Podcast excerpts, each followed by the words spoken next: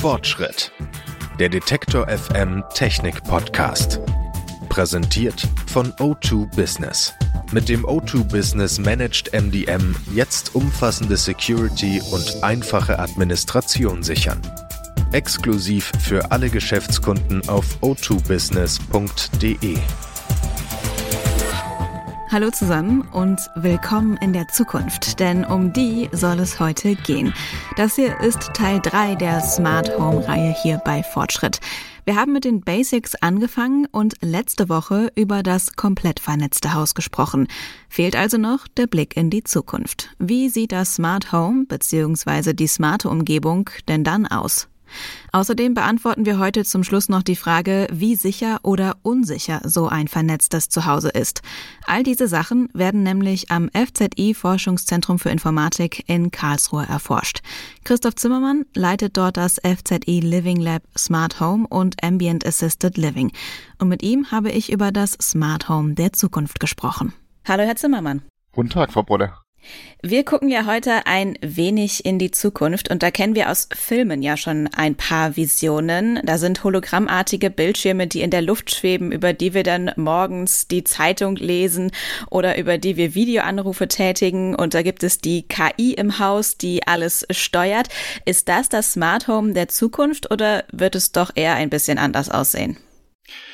Die äh, Visionen ähm, aus dem Film und Fernsehen können einen Ausblick geben ähm, darauf, wie es in Zukunft sein kann. Ich denke jedoch, ähm, es wird viel mehr ähm, auf die Interaktion zwischen smarter Umgebung, also ich sage jetzt nicht explizit Smart Home, sondern wirklich Smart Environment ähm, und dem Menschen darauf ankommen, dass auch ein, äh, eine smarte Umgebung mit dem Menschen ähm, sinnvoll interagieren kann und es auch einen sinnvollen Mehrwert bietet, weil nur durch einen Mehrwert wird es auch durch den Nutzer akzeptiert werden. Also es kann sein, ähm, es muss aber nicht. Ich denke, dass auch viel mehr in diesem Bereich ähm, Service-Roboter Einzug halten werden in unseren Alltag. Ähm, das sehen Sie ja beispielsweise auch schon in den letzten fünf Jahren, wie der klassische Staubsaugerroboter ähm, mittlerweile in fast jeder Wohnung zu finden ist. Sie haben mir, wo wir gerade beim Thema Roboter sind, auch im Vorfeld ein Video geschickt von einem Roboterarm, der in der Küche beim Kochen helfen kann.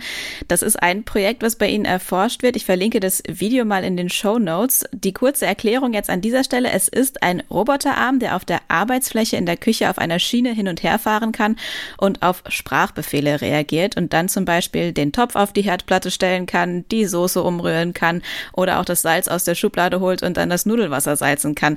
Ähm, wann kann ich mit dieser Kochhilfe rechnen? Das ist ein guter Punkt. Ähm, das Projekt gibt vor allem einen Ausblick, was in Zukunft möglich ist und der Schwerpunkt ähm, liegt vor allem darin, ähm, wie auch die Interaktion zwischen verschiedenen smarten Objekten stattfinden kann. Und der Grundgedanke war hier, dass man mittels KI äh, und einem interaktiven, adaptiven System ähm, ein, ähm, eine Umgebung hat, äh, die sich an den Nutzer anpasst und äh, selbstständig mitlernt.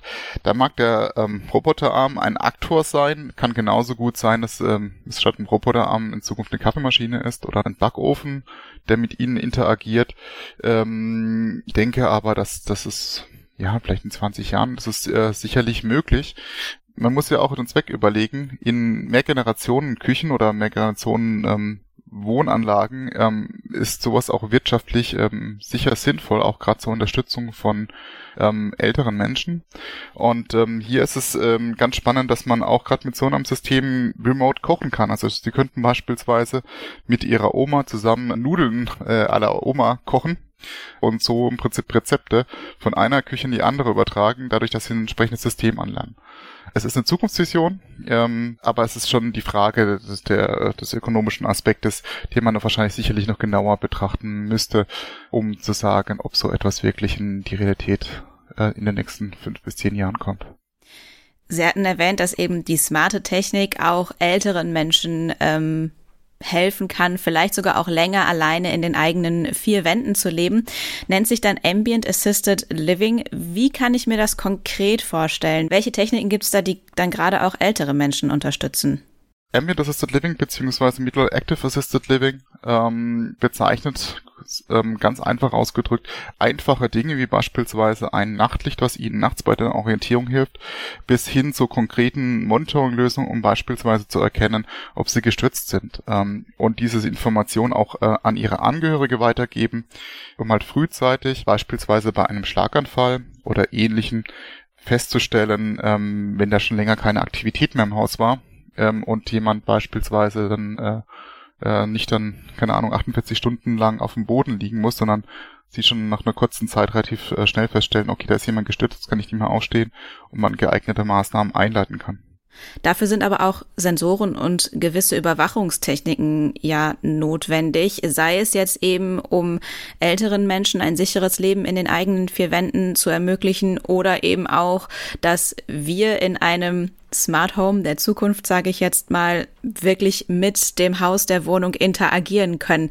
Wie viele Sensoren brauche ich dann nachher in meinem Smart, in meiner smarten Umgebung? Ähm, Sie können das ganz einfach machen mit, äh, mit einfachen Sensoren, beispielsweise einem ähm, Tür-Fenster-Kontakt. Also Sie merken einfach, wenn die Tür auf und zu geht, ähm, Bewegungsmeldern, wie Sie das üblicherweise von Lichtern im Außenbereich kennen, ähm, wo Sie einfach nur schauen, ist generell eine Aktivität in einem bestimmten Bereich vorhanden oder nicht. Sie können aber auch weitergehen schlussendlich ähm, von radarbasierten Systemen ähm, bis hin zu kamerabasierten Systemen, um genau zu erfassen, wie ist denn der Herzschlag ähm, von einer Person im Raum oder wie wie sogar, ja, wie soll ich sagen, wie, wie sind die Emotionen, wie sind die Gesichtsausdrücke, ist da eine, auch gerade in der Interaktion mit solchen Systemen, ähm, ist da eine bestimmte Präferenz zu erkennen. Und wie viel weiß das System dann nachher von mir? Also welche Daten hat es, sage ich mal? Weil das fühlt sich jetzt ja schon so ein bisschen komisch, würde ich sagen, auch an, wenn meine smarte Umgebung auch meine Emotionen einschätzen kann. Das ist die Frage, was Sie zulassen und wo Sie die Daten verarbeiten. Ähm, wenn Sie die Daten natürlich ähm, in eine Cloud oder ähnliches geben, ähm, ist es natürlich immer zu, zu, beachten oder wenn sie nach außen geben, ähm, ist es immer zu beachten, wer Zugriff auf diese Daten hat ähm, und ähm, ob diese Daten auf ähm, einem europäischen Server gespeichert werden, der nach Datenschutzgrundverordnung entsprechend gesichert sein muss, ähm, oder ob sie lokal die Daten verarbeiten und das System mit rein mit den Daten arbeitet, ähm, was ihm zur Verfügung steht. Ähm, ähnlich aber auch haben sie natürlich auch einen entsprechenden kleinen Spion in jeder Tasche, äh, nennt sich Smartphone, wo sie konstant, ähm, sei es mit Siri oder mit ähm, ähm, Google, konstant einen ähm, kleinen Mitlauscher haben oder einen kleinen Assistenten haben, der eigentlich dazu dient, ähm, dass sie eine Erleichterung in ihrem täglichen Leben haben, aber der, der natürlich dafür Daten benötigt. Bei dem Roboterarm in der Küche hatten Sie noch gesagt, okay, da könnte man so in 20 Jahren mal drüber nachdenken. Können Sie uns einen kleinen Vorgeschmack noch geben, welche smarte Technologie vielleicht aktuell noch in der Entwicklung ist, auf die wir vielleicht nicht mehr 20 Jahre warten müssen?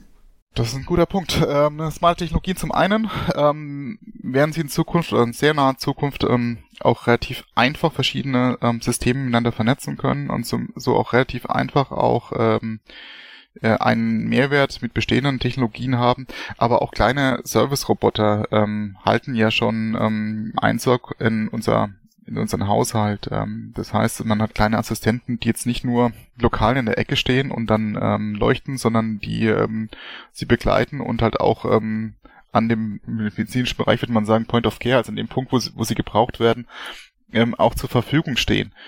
Beste Beispiel könnte sein, ähm, wenn Sie gerade auch in an betreutes Wohnen denken, wo sie im Prinzip komplexere Wohneinheiten haben, ähm, wo natürlich auch so ein System dazu dienen kann, ähm, ähm, autom autonom durch die Gegend zu fahren und auch zu erkennen, wenn es beispielsweise jemand ähm, nicht in den eigenen vier Wänden, sondern irgendwelchen Gemeinschaftsräumen gestürzt ist. Es gibt ja schon, gibt ja schon erste Implementierungen, auch auf Staubsaugerrobotern, die zum einen zum Einbruchschutz, ähm, aber auch zum ähm, Schutz ähm, von ähm, des Benutzers ähm, eingesetzt werden können. Also das ist natürlich ähm, sehr einfach zu realisieren, weil sie haben ja schon auch in vielen Robotern äh, oder Staubsaugerrobotern nicht nur klassische ähm, chaotische Systeme, die einfach gegen die Wand fahren und dann ähm, im Prinzip die Richtung wechseln, sondern sie haben ja schon komplexere Sensoren ähm, und auch schon die ersten Kameras ähm, sind hier verbaut, ähm, die natürlich ähm, auch äh, erkennen können, wenn es Abweichungen im räumlichen Umfeld in einer Wohnung gibt und darauf den Nutzer entsprechend ähm, informieren können. Also im Prinzip, dass man auf bestehenden ähm, Gerätschaften Mehrwertdienste ähm, anbietet. So beschreibt Christoph Zimmermann vom FZI in Karlsruhe das Smart Home der Zukunft. Und gleich klären wir noch, wie sicher dieses Smart Home denn wirklich ist. In Zukunft und auch heute schon. Eine kurze Unterbrechung für eine Botschaft von unserem Werbepartner. Ihr wollt umfassende Mobile Security bei einfacher Administration? O2 Business macht's möglich. Mit Managed MDM kümmern sich die O2 Business Experten um die komplette Konfiguration eurer Firmengeräte. Die Sicherheit sensibler Kundendaten und die Produktivität der Mitarbeiter haben Priorität. Egal ob unterwegs, bei externen Terminen oder im Homeoffice. Eine echte rundum Sorgloslösung also, gerade für Unternehmen ohne ausreichende IT-Ressourcen. Denn neben der Nutzungslizenz und dem attraktiven Monatspreis erhaltet ihr den kompletten Service. Von der Steuerung der Konsole über die Verwaltung der Geräte bis zur Sicherstellung des Datenschutzes. Weitere Infos zum O2 Business Managed MDM auf o2business.de.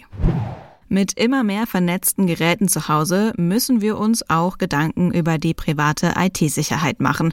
Und das geht über sichere Passwörter hinaus. Darüber habe ich mit Jochen Rill vom Kompetenzzentrum IT-Sicherheit am FZI gesprochen. Hallo, Herr Rill. Ja, hallo. Brauchen wir in Zukunft sowas wie einen Sicherheitstiff für die private IT? Ich meine, mein Auto lasse ich ja zum Beispiel auch regelmäßig checken, ob noch alles sicher ist und funktioniert. Ähm, ja, das mit dem Sicherheitszüfter sind äh, sie nicht die Einzige, die das fordern. Ich glaube, es sind sich alle einig, das wäre total super, wenn wir das hätten. Das Problem ist, es sind sich nicht alle darüber einig, ob das überhaupt möglich ist. Denn anders als bei ihrem Auto ist äh, die Komplexität und die Vielfalt von IT-Systemen äh, einfach wesentlich höher. Ähm, so dass es auch für einen IT-Sicherheitstüv sehr schwierig ist, überhaupt rauszufinden, ob ein IT-System sicher ist oder nicht.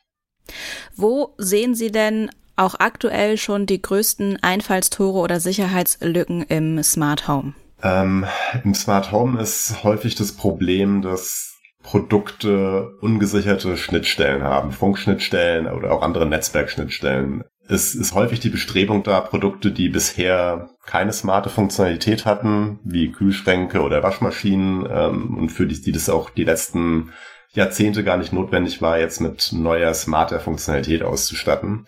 Und da passieren in der Regel viele Fehler. Es gibt von, von ungesicherten Bluetooth-Schnittstellen, über die man sich einfach verbinden kann und mit dem Gerät reden kann, ähm, ohne dass man der Besitzer ist, vielleicht indem man einfach vor der Haustür steht oder im, im Innenhof, ähm, über WLANs, die aufgespannt werden von Geräten, die aber dann keinen Passwortschutz haben und auch einem Angreifer erlauben, sich damit zu verbinden.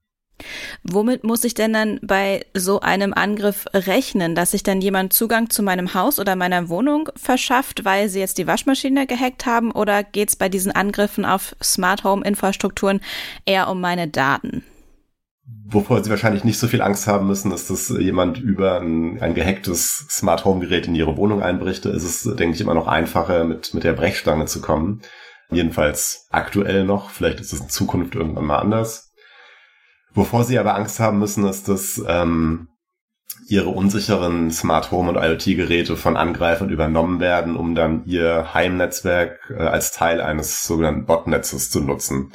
Solche Botnetze werden dann von Angreifern dafür verwendet, ähm, groß skalierende Angriffe auf ja, wichtige Internetdienste ähm, durchzuführen, wie zum Beispiel vor vier oder fünf Jahren, oder wann das war, im Rahmen des Mirai-Botnets auf äh, Kreditkarteninstitutionen und die können dann ähm, über sogenannte Denial-of-Service-Angriffe auch dazu führen, dass Webseiten oder Dienste solcher Institutionen auch mehrere Tage offline sind und das verursacht natürlich eine große Menge an Schaden. Ähm, das verursacht Ihnen persönlich jetzt erstmal unmittelbar keinen Schaden vielleicht. Ähm, aber wenn Ihr Internetanbieter herausfindet, dass von Ihrem Internetanschluss beispielsweise Angriffe erfolgen auf andere Dienste im Internet, ähm, weil sie beispielsweise Teil eines Botnetzes geworden sind, dann kann es auch durchaus sein, dass der Internetanschluss einfach abgeschaltet wird oder dass auch die Polizei mal vorbeikommt. Wie kann ich mein Zuhause denn schützen und trotzdem vergleichsweise sicher Smart Home und IoT-Geräte nutzen? Also als normale Verbraucherin ohne tiefergehende IT-Sicherheitskenntnisse oder Programmierkenntnisse? Also man muss leider sagen, dass es für äh, normale Verbraucher, die keine vertieften technischen Kenntnisse haben, sehr, sehr schwierig ist. Ähm, sie können sich im Prinzip gegen ein unsicheres IoT-Gerät, das beispielsweise direkt aus dem Internet angreifbar ist. Das sieht man bei ähm, Überwachungskameras. Das ist ein sehr häufiges Phänomen, dass die dann plötzlich aus dem Internet zugreifbar sind und man ihre Wohnung sehen kann. Ähm, sie können sich gegen so ein Gerät kaum, kaum wehren. Ähm, was, was immer eine Maßnahme ist, die man empfehlen kann und die man auch machen sollte, ist Updates installieren. Ähm, die meisten Hersteller reagieren auf entdeckte Sicherheitslücken mit einem Software-Update, das diese Lücke dann schließt. Ähm, und das ist aus meiner Sicht auch aktuell eine der ja, wirksamsten Maßnahmen, die man als äh, Privatperson ergreifen kann, wie unsicher ist es denn dann, sich ein Smart Home einzurichten? Muss ich dann ständig in Angst leben, dass ich gehackt werde oder kommt es tatsächlich gar nicht so häufig vor? Das ist eine sehr gute Frage. Ich glaube, man muss nicht ständig in Angst leben. Ich denke, die Fälle, in denen tatsächlich flächendeckend und in größerem Stil Geräte übernommen werden von Angreifern, sind noch recht selten.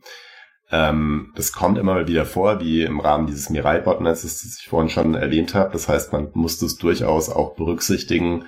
Es ist allerdings nicht so, dass jetzt, wenn man ein Gerät ans Internet hängt in seinem Smart Home, das dann in den nächsten fünf Minuten gehackt ist. Das liegt sicherlich aber auch daran, dass es noch nicht so richtig gute Wege gibt, solche Angriffe zu monetarisieren. Und das ist natürlich für Angreifer äh, im Wesentlichen das eines der einzigen Argumente, können sie damit Geld verdienen oder nicht. Ähm, wenn da jemand mal auf ein cleveres Geschäftsmodell kommt, dann ändert sich das vielleicht auch. Das sagt Jochen Rill vom Kompetenzzentrum IT-Sicherheit am FZI in Karlsruhe. Und damit endet unsere Smart Home Reihe auch. Wir haben über die Basics gesprochen, über den Komfort eines komplett vernetzten Zuhauses, über das Smart Home der Zukunft und über die Sicherheit von IoT-Geräten. Das könnt ihr alles nochmal nachhören in eurer Podcast-App und auf detektor.fm. Und wenn euch dieser Podcast gefällt, dann folgt ihm gerne auch. Das geht kostenlos auch in eurer Podcast-App oder in der Detektor FM App. Mein Name ist Anja Bolle. Ich freue mich, wenn ihr auch nächste Woche wieder dabei seid. Bis dann. Tschüss. Fortschritt. Präsentiert von O2 Business.